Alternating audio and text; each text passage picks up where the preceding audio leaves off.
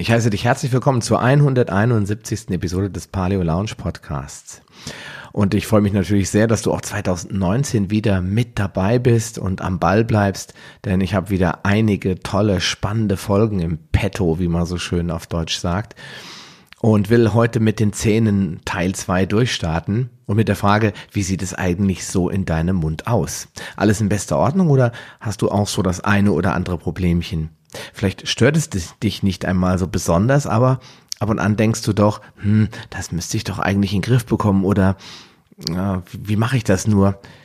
Ich habe leider auch nicht den heiligen Kral entdeckt, aber eine echte Zahnkrise hinter mich gebracht und dabei allerlei ausprobiert. Immer mit dem Ziel, nicht gleich zum Zahnarzt rennen zu müssen und wenn irgendwie möglich auch keine Chemiekeulen verwenden zu müssen.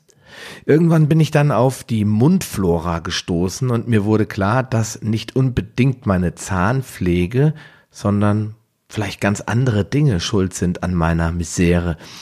Mehr dazu verrate ich dir jetzt gleich nach diesem kurzen Einspieler. Willkommen in der Paleo Lounge, dem deutschsprachigen Podcast für Paleoernährung und einen ganzheitlichen Lebenswandel. Für ein Leben in Harmonie mit deinem Körper und der Natur. Ja, nicht nur unser Darm verfügt über eine Menge unterschiedlichster Bakterien, die ihn gesund erhalten und die uns in vielerlei Hinsicht helfen. Bakterien finden sich nahezu überall. Auf der Haut, in sämtlichen Schleimhäuten, in den Augen und natürlich auch im Mund. Es ist also nur logisch, dass wir schon durch das, was wir essen, bestimmen, welche Bakterien sich in unserem Mund befinden.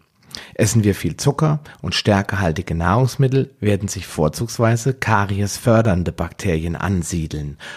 Und essen wir außerdem noch sehr nährstoffarm, wie ich, als ich noch Student war oder ein junger, aufstrebender Vertriebsingenieur im Außendienst, dann stehen wahrscheinlich Burger, Pommes, Currywurst und Cola auf dem Speiseplan, was ebenfalls zu einer sehr einseitigen Besiedlung der Mundflora führt. Was für die Darmflora gilt, gilt natürlich auch für die Mundflora. Je vielseitiger, natürlicher und unverarbeiteter das Nahrungsmittel ist, desto vielfältiger ist auch unsere Mundflora. Irgendwie logisch, oder? Und wenn wir über Speichelproben nun die Mundflora eines durchschnittlichen Menschen analysieren, dann finden wir sehr häufig Streptococcus mutans. Eben genau das Bakterium, welches für die Entstehung von Karies verantwortlich ist. Warum wir Menschen davon besiedelt sind, darüber lässt sich leider nur spekulieren. Fest steht jedoch, dass wir alle von unseren Eltern angesteckt wurden. Denn Mama hat den Löffel oder den Schnuller abgeleckt, wenn der mal auf den Boden geplumpst war, oder uns mit Liebe und Küsschen überhäuft, so dass der Übeltäter früher oder später bei uns eingezogen ist und sich seitdem nicht mehr verjagen lässt. Jetzt brauchte er nur noch auf der Lauer liegen und auf leckeren Zucker warten, um sich kräftig zu vermehren und unsere Zähne durch Zahnbelag und Karies zu beschädigen. Darüber hatten wir ja auch schon in der ersten Folge gesprochen. Und da wundert es auch nicht, wenn vor allem Kinder Löcher in den Zähnen haben. Schließlich essen sie tendenziell mehr Süßigkeiten und zuckerhaltige Nahrungsmittel und außerdem sind sie meist noch putzfauler oder sie haben eben noch nicht die richtige Technik erlernt. Also ist eine gesunde bzw. ausgeglichene Mundflora das A und O für gesunde Zähne? Definitiv. Denn andernfalls entstehen auf lange Sicht zusätzliche Probleme, die eindeutig auf eine schlechte Mundflora und leider auch auf eine mangelnde Mundhygiene hinweisen. Die Rede ist von Zahnstein. Jeder kennt ihn, jeder hat ihn oder hatte ihn schon mal und doch weiß niemand so richtig, was Zahnstein ist. Daher habe ich mal wieder die Wikipedia bemüht und Folgendes gefunden. Als Zahnstein bezeichnet man feste Auflagerungen auf dem Zahn, die man weder durch Spülen noch durch Zähneputzen entfernen kann. Er besteht aus Apatit, Hydroxylapatit, Bruschid, Vitlokit, Proteinen und Kohlenhydraten. Meine Güte, ich musste erst mal schmunzeln, als ich diese ganzen lustigen Namen gelesen habe. Ähm, aber das ist jetzt die rein wissenschaftliche Erklärung, was Zahnstein eigentlich ist. Die Frage ist eigentlich, wie entsteht sowas in unserem Mund? Und an dieser Stelle wird es echt spannend, denn die meisten Menschen, und bis vor kurzem gehörte ich auch noch dazu, würden Zahnstein als ganz eigene Problematik einstufen, die nichts mit Zahnbelag oder schlechter Mundhygiene zu tun hat. Das bekommt man einfach so. Das habe ich zumindest geglaubt. Ähm, mit dem Putzen kann das ja nichts zu tun haben, denn schließlich putzt man ja und äh, er kommt irgendwie trotzdem immer wieder. Es ist aber, wie schon gesagt, nicht ganz so richtig, denn Zahnstein entsteht durch die Einlagerung von anorganischen Stoffen, zum Beispiel Calcium und Phosphatverbindungen aus dem Speichel in den noch weichen Zahnbelag. Es verbinden sich also Mineralien, die vor allem im Speichel vorkommen, mit dem Zahnbelag, den wir ja alle auf den Zähnen haben und dabei entsteht über Tage hinweg Zahnstein, vor allem an den Stellen, die wir eben nicht so gut erreichen können. Diese Schicht ist dann so weit irgendwann mineralisiert, dass alles Putzen einfach nichts mehr bringt und wir nur noch zum Onkel Doc rennen können, der uns, das kennen wir ja alle mit Ultraschall, hätte ich beinahe gesagt, ja doch, ich glaube, es ist Ultraschall, äh, mit diesem feinen, piepsen, piepsenden Gerät das Zeug wegmachen kann. Alternative Wege müssten wir uns auch überlegen. Es gibt äh, einige, aber den, dem harten Zahnstein auf die Pelle zu rücken, das ist nicht die einfachste Sache. Ich habe jedenfalls mal in einem Forum geblättert und gesucht und da waren echt ganz, ganz viele krasse unterschiedliche äh, Tipps dabei, wie zum Beispiel sich eine Zitrone auf den Zahnstein zu drücken, aber die Nebenwirkungen oder die äh, schlechten Seiten an dieser Lösung oder an diesen verschiedenen Lösungen, die ist einfach in meinen Augen nicht der Rede wert oder macht keinen Sinn, dass man sich das antut, ähm, wenn man gleichzeitig nur so ein bisschen Zahnstein wegkriegt, ja. Du hast dich ja bestimmt ja auch schon immer gefragt, warum der Zahnstein meist an den Zähnen des Unterkiefers zu finden ist und die Erklärung dafür ist auch recht simpel. In der Schleimhaut des Unterkiefers sowie unter der Zunge befinden sich nämlich die meisten Speicheldrüsen. Irgendwie ist das auch logisch, denn sonst würde uns der Speichel ja immer auf die Zunge tropfen. Dummerweise kann sich der Speichel dort aber auch immer schön sammeln. Wenn nun also der Zahnbelag nicht ordentlich entfernt wird, dann entsteht eben Zahnstein. Aber warum sind diese Min Mineralien denn überhaupt erst im Speichel? Und auch hierfür gibt es wieder mal eine einfache und logische Erklärung. Wir haben ja nur einen Satz Zähne im Gegensatz zu Haien, den wachsen die Zähne immer wieder nach. Und unser Körper versucht sie um jeden Preis gegen äußere Einflüsse zu schützen. Essen wir jetzt zum Beispiel etwas Säurehaltiges, zum Beispiel Obst, denn das gab es ja auch schon immer, dann hat die Evolution vorgesorgt und remineralisiert den angeätzten Zahnschmelz ganz fix wieder, indem sie den Speichel mit Calcium und Phosphat anreichert, der nun den Mundraum basisch macht und den Schaden wieder behebt. Das funktioniert natürlich nur so lange, wie äh, wir es nicht übertreiben und uns nicht äh, von saurem Obst ernähren oder unsere Zähne mit sauren Softdrinks und Fruchtsäften bombardieren. Gegen Zucker, Stärke und andere Angreifer, vor allen Dingen die modernen Angreifer, hat die Evolution leider keine Verteidigungslinie vorgesehen, so dass wir hier auf uns selbst gestellt sind. Deshalb äh, werde ich mich in der dritten und letzten Folge zur Zahngesundheit auch nochmal ganz speziell mit dem Thema Zahnpflege beschäftigen. Zusammenfassend kann man also sagen, wo kein Zahnbelag ist, kann auch kein Zahnstein entstehen. Was kannst du also tun? Karies liebt es sauer und aus Zucker macht Streptococcus mutans, also der Karies fördernde Bakterius oder wie in meinen Kinderbüchern oder den Kinderbüchern von meinen Kindern viel mehr drin steht, äh, Karies und Bactus. Also ja, wie schon gesagt, Streptococcus mutans, der liebt es sauer und aus dem Zucker macht er Milchsäuren, die äh, der Karies ein optimales Milieu bereiten. Wir hatten das schon im ersten Teil kurz angesprochen. Die Lösung dafür ist relativ simpel. Isolierten Zucker aus der Ernährung streichen und auf alle Zuckeralkohole äh, zurückgreifen. Also unterschiedlichste Zuckeralkohole stehen uns zur Verfügung. Die meisten Menschen da draußen kennen Xylitol oder Erythritol. Es gibt aber noch ganz viele andere Zuckeralkohole. Und äh, wenn wir den isolierten Zucker streichen und äh, durch Zuckeralkohol ersetzen, dann haben wir schon mal einiges richtig gemacht. Und äh, das Gute daran ist, dass diese von den pathogenen Bakterien, also in dem Fall Streptococcus mutans, äh, nicht verstoffwechselt werden können. Folge, sie sterben langsam, aber sicher einfach aus, weil ihnen die Nahrung entzogen wird. Irgendwann sind es dann so wenige, dass du dir bei einem Stück Kuchen keine Sorgen mehr machen musst. Eine einseitige und auf verarbeiteten Lebensmitteln basierende Ernährung ist natürlich problematisch und äh, wie in der ersten Folge beschrieben, solltest du sehr vielseitig essen, um vielseitige Bakterien in deiner Mundflora anzuzüchten, sage ich jetzt mal. Verzichte auf gekaufte Mundspülungen. Das ist auch ganz wichtig, denn die wirken meist antibakteriell und zerstören die Mundflora, aber auch die feinen Geschmacksknospen der Zunge, sodass nach äh, Stunden immer noch ähm, ja, irgendwie alles fade schmeckt, finde ich zumindestens. Ich habe mal ein paar Monate mit Chlorhexamet experimentiert. Das ist auch eine antibakterielle Mundspülung. Ich wollte unbedingt etwas für meine Zähne tun. Ich hatte in einem Buch gelesen, dass das wahre Wunder wirken soll und das Ergebnis waren graue Zähne. Das dauert dann zwar eine Weile, das passiert jetzt nicht nach einmal benutzen, aber nach drei, vier, fünf Wochen, also wenn man so eine ganze Flasche mal verbraucht hat, dann werden die Zähne leicht gräulich. Und außerdem hatte ich danach eigentlich sowas wie geschmacklose Nahrung. Man konnte also wirklich danach wirklich nichts mehr schmecken. Also in meinen Augen Finger weg von dieser Chemiekeule Chlorhexamet. Die äh, richtige und äh, regelmäßige Zahnpflege ist entscheidend, damit Zahnbelag eben erst gar nicht entstehen kann und somit auch kein Karies und auch kein Zahnstein. Wenn also Ernährung und Zahnpflege soweit passen, dann kannst du noch ein paar Kleinigkeiten machen, die deine Mundflora wieder ins Gleichgewicht bringen und dir zusätzlich helfen, die Übeltäter fernzuhalten.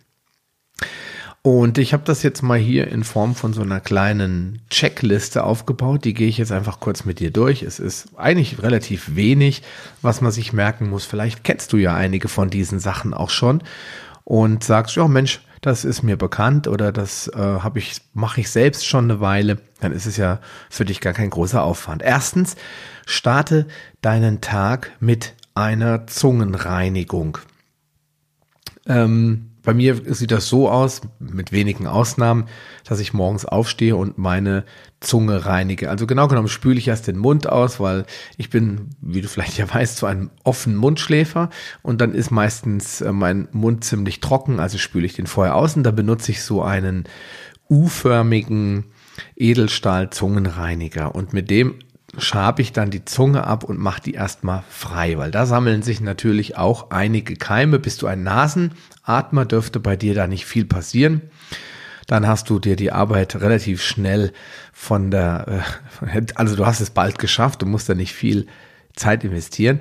Diese Zungenreinigung, ja, die kostet dich, ich sag mal, drei, vier, fünf Hübe, sage ich jetzt mal, und dann ist die Zunge sauber. Das so beginnt bei mir der Tag. Anschließend mache ich Öl ziehen. Auch da habe ich schon einiges zu gesagt. Ich verlinke dir nochmal die detaillierten Informationen zu allen mannigfaltigen Vorteilen des Ölziehens unten in den Show Notes. Ich habe dazu eine eigene Seite erstellt. Aber nur ganz kurz hier, was ist Ölziehen? Du nimmst halt einen Teelöffel bis ein Esslöffel, je nachdem, ob du jetzt ein blutiger Anfänger bist oder ob du schon Erfahrung hast mit dem Ölziehen, nimmst du halt so einen Teelöffel bzw. einen Esslöffel Sesam oder Kokosöl auf die Zunge. Im Winter nehme ich ausschließlich Sesamöl, weil das Kokosöl hat dann so eine butterartige Konsistenz und das löst bei mir nicht gerade Freudenstürme aus. Deswegen verwende ich dann lieber das leicht nussig schmeckende Sesamöl. Ähm, das nehme ich in den Mund und spüle damit äh, drei bis fünf Minuten. Das heißt, ich ähm, lasse das Öl in meinem Mund pulsieren, hätte ich beinahe gesagt. Äh, ich schlürfe das und ziehe das durch die Zähne, so wie beim Mundspülen. Es fällt einem allerdings ein bisschen schwerer, damit richtig zu spülen, da das Öl hier etwas schwergängiger ist und etwas dickflüssiger ist, aber es geht eigentlich trotzdem sehr gut und dann machst du das drei bis fünf Minuten. Ich stelle dann auf meiner Uhr immer einen Wecker, damit ich dann nach spätestens drei, dreieinhalb Minuten aufhöre. Ich mache das manchmal aber auch nach Gefühl. Man merkt dann schon, wenn das Öl anfängt mit dem Speichel zu emulgieren und dann haben sich die Stoffe eigentlich auch irgendwann gut gebunden. Und ich würde auch nicht länger als drei Minuten machen, weil sonst besteht die Gefahr, dass die ganzen äh, Keime, Schadstoffe und Giftstoffe wieder zurück in die Schleimhaut und damit in den Körper diffundieren. Und dann hast du eben ja nicht unbedingt das Beste äh, erreicht, sondern du willst ja, dass das Zeug rauskommt. Also damit ziehst du erstmal alle Bakterien und überschüssigen Schadstoffe aus der Mundschleimhaut raus in das Öl rein. Das Ganze spuckst du dann in ein Taschentuch oder spuckst es ins Waschbecken und dann bist du auch schon fertig. So beginne ich eigentlich meinen Tag. Natürlich putze ich mir dann auch die Zähne, aber Zahnpflege soll jetzt hier gar nicht das Thema sein. In meinen Augen kann man damit die Mundflora aber schon relativ gut neutralisieren. Das heißt nicht, dass sie steril ist, sondern dass alles, was in Übermengen vorhanden ist, durch das Ölziehen gebunden wird. Vor allen Dingen die Schadstoffe. Das heißt, du hast eigentlich einen sekundären Nebeneffekt, dass du deine Mundflora ein bisschen äh, weniger entzündungsanfällig machst, sie geschmeidig machst, sie mit Nährstoffen fütterst und äh, Gift und Schadstoffe rausholst, so dass sie insgesamt sich nicht entzünden kann. Weil viele Menschen haben ja auch im Mund Aften oder irgendwelche anderen Bläschen manchmal äh, und fühlen sich unwohl oder haben sich mal auf eine Zunge, äh, auf die Backe gebissen oder wie auch immer, es entzündet sich. All das kann man mit Ölziehen sehr gut behandeln. Zweitens, äh, das ist dann wieder das, das Tagesende, beende ich meinen Tag mit einer basischen, selbstgemachten Mundspülung. Dazu verwende ich ein Liter gefiltertes, sauberes Wasser, äh, also nicht das verklorte Wasser, was sonst so bei uns aus der Leitung rauskommt. Dann, äh, das mache ich heiß, dann fülle ich dort 40 Gramm Xylitol rein. Das ist, wie schon gesagt, dieser äh, Birkenzucker. Du kannst aber auch Erythritol verwenden. Die Fachwelt streitet sich noch darüber, was besser für die Zähne ist. Anschließend mache ich 40 Gramm Magnesiumhexahydrat rein. Das ist also reines Magnesiumsalz aus dem Zechsteinmeer. Kann man überall im Internet kaufen. Ich habe meins von eBay. Es gibt es auch bei Amazon. Vielleicht kriegst du es auch im Reformhaus. Dieses äh, Magnesium mache ich da rein und zusätzlich für den Geschmack 10 Tropfen Minzöl und ähm, auch für den Atem und den Duft. Und außerdem, was ich auch sehr angenehm finde, ist Teebaumöl, weil das entzündungsregulierend wirkt, also Entzündungen äh, behandeln oder verhindern kann. Und weil es, ja, weil man dem Teebaumöl auch sehr viele äh, positive Effekte unterstellt. Es kommt ganz oft vor, dass in hausgemachten Mundspülung Teebaumöl verwendet wird. Also 10 Tropfen Teebaumöl, 10 Tropfen Minzöl, 40 Gramm Xylitol, 40 Gramm Magnesiumhexahydrat, 1 Liter Wasser. Das vermischt sich alles herrlich. Das kannst du dann schön durchschütteln, äh, in der Flasche stehen lassen. Und äh, wenn es abgekühlt ist, kannst du es verwenden. Ja, und damit spüle ich dann circa zwei bis drei Minuten nach dem Zähneputzen meinen Mund aus.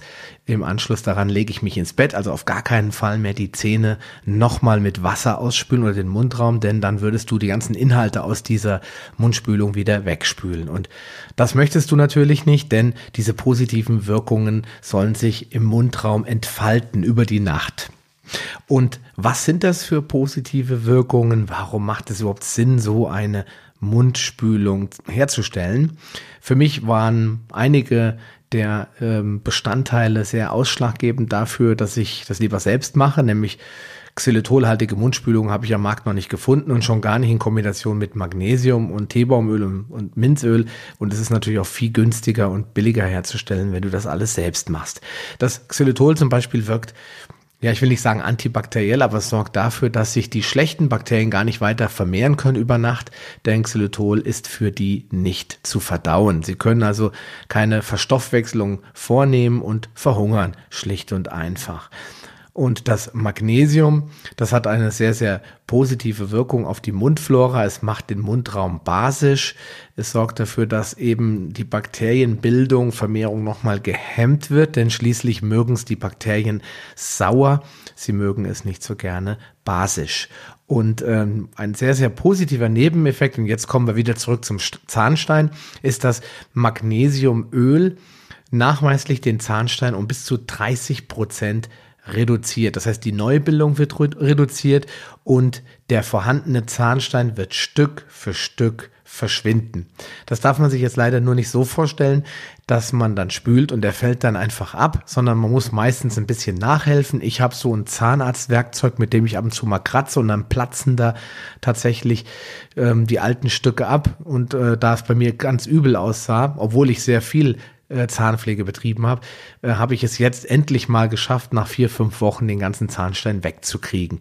Wer das nicht mag, der kann sich den Zahnstein natürlich vorher beim Zahnarzt ganz picobello wegmachen lassen und kann sich sicher sein, bei diesem Zahnpflegeprotokoll, will ich es mal nennen, wird kein Zahnstein wieder zurückkehren.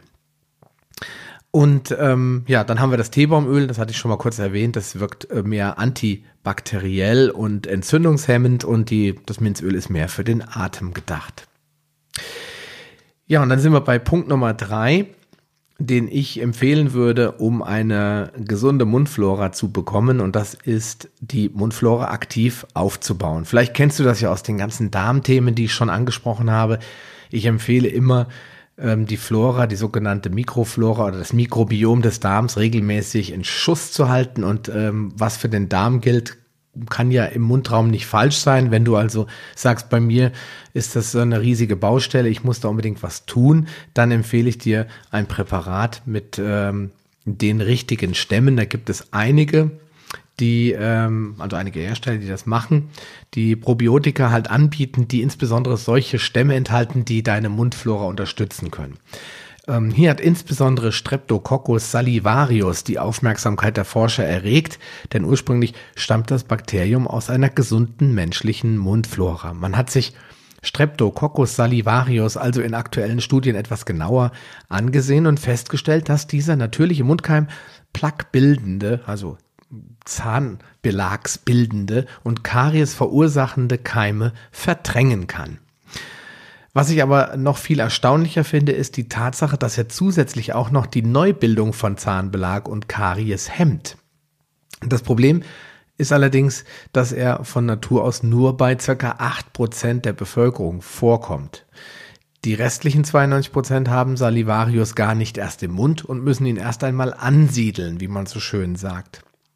Das ist heutzutage aber kein Problem mehr, denn, wie schon gesagt, viele Hersteller von Nahrungsergänzung bieten solche Probiotika als Lutschtabletten an, zum Beispiel auch mein Partner Formed. Und ähm, das nennt sich dann Zahn in Form. Ich ähm, habe mir das mal angeguckt, da ist der Salivarius auf jeden Fall drinne. Und wenn du Interesse hast, schau dir das Produkt an. Den Link findest du dann in den Show Notes. Ja, und dann gibt's noch einen kleinen mehr oder weniger Mini-Tipp zum Thema Zahnpflege oder Mundhygiene oder Aufbau der Mundflora, das unabhängig vom Putzen, äh, ja, jeder will ich jetzt fast sagen, tun sollte. Xylitol und äh, andere Zuckeralkohole verhindern ja nachweislich die Vermehrung von karyogenen Bakterien, da sie diese Form von Zucker nicht verstoffwechseln können und sprichwörtlich verhungern. Deswegen empfehle ich fleißig Drops zu lutschen. Also solche kleinen äh, zuckerförmigen Xylitol-Bonbons, die gibt es immer in dieser kleinen Dropsform in 100 verschiedenen Geschmäckern. Und sie gibt es, oder es gibt sie auch in Kaugummis, zum Beispiel auch in der Apotheke. Wenn du da mal vorbeischauen willst, kriegst du Xylitol-Kaugummis. Ich weiß noch nicht von welchem Hersteller. Ich persönlich verwende die von Zucker. Die kann man, glaube ich, auch bei Amazon bestellen. Die haben auch einen Online-Shop. Schau einfach mal vorbei. Und äh, diese Intelligent Sugars, so nennt man sie tatsächlich mittlerweile, sind ohnehin sehr interessant. Und äh, ihre positiven Wirkungen auf unsere Gesundheit gehen noch deutlich weiter als äh, nur äh, Zahnhygiene. Dazu werde ich aber dann später nochmal eine eigene Episode machen. Ja, Bonustipp am, am Ende nochmal, wenn du äh, mal eine Entzündung im Mundraum hast, zum Beispiel, ich hatte es eben mal angesprochen, Bläschen oder Aften werden sie auch genannt, oder eine offene Stelle, zum Beispiel, ich bin so ein Profi, ich beiß mir öfter in die Backe beim Kauen, ja, mittlerweile erstaunlicherweise gar nicht mehr, aber vor ein paar Monaten war das noch sehr häufig der Fall, dann ist äh, kolloidales Silber ein absoluter Geheimtipp.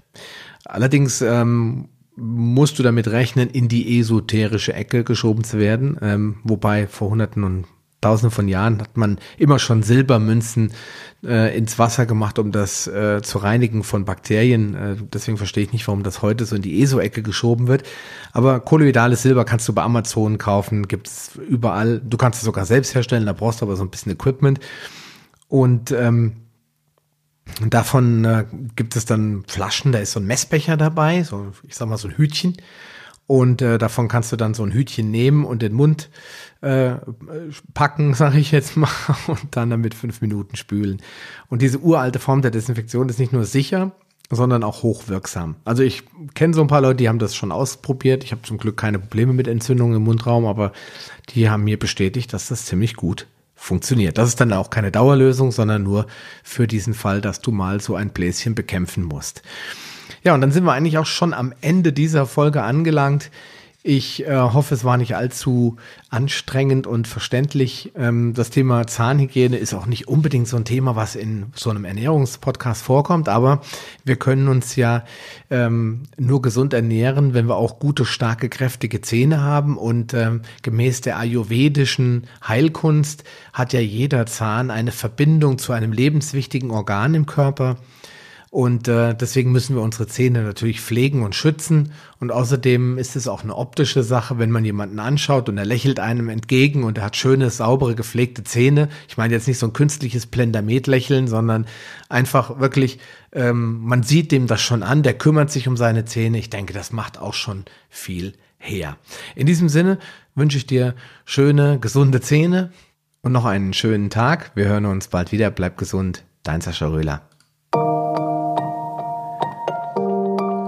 Willst du dich mit Gleichgesinnten über Paleoernährung, einen gesunden Lifestyle oder die leckersten Rezepte austauschen?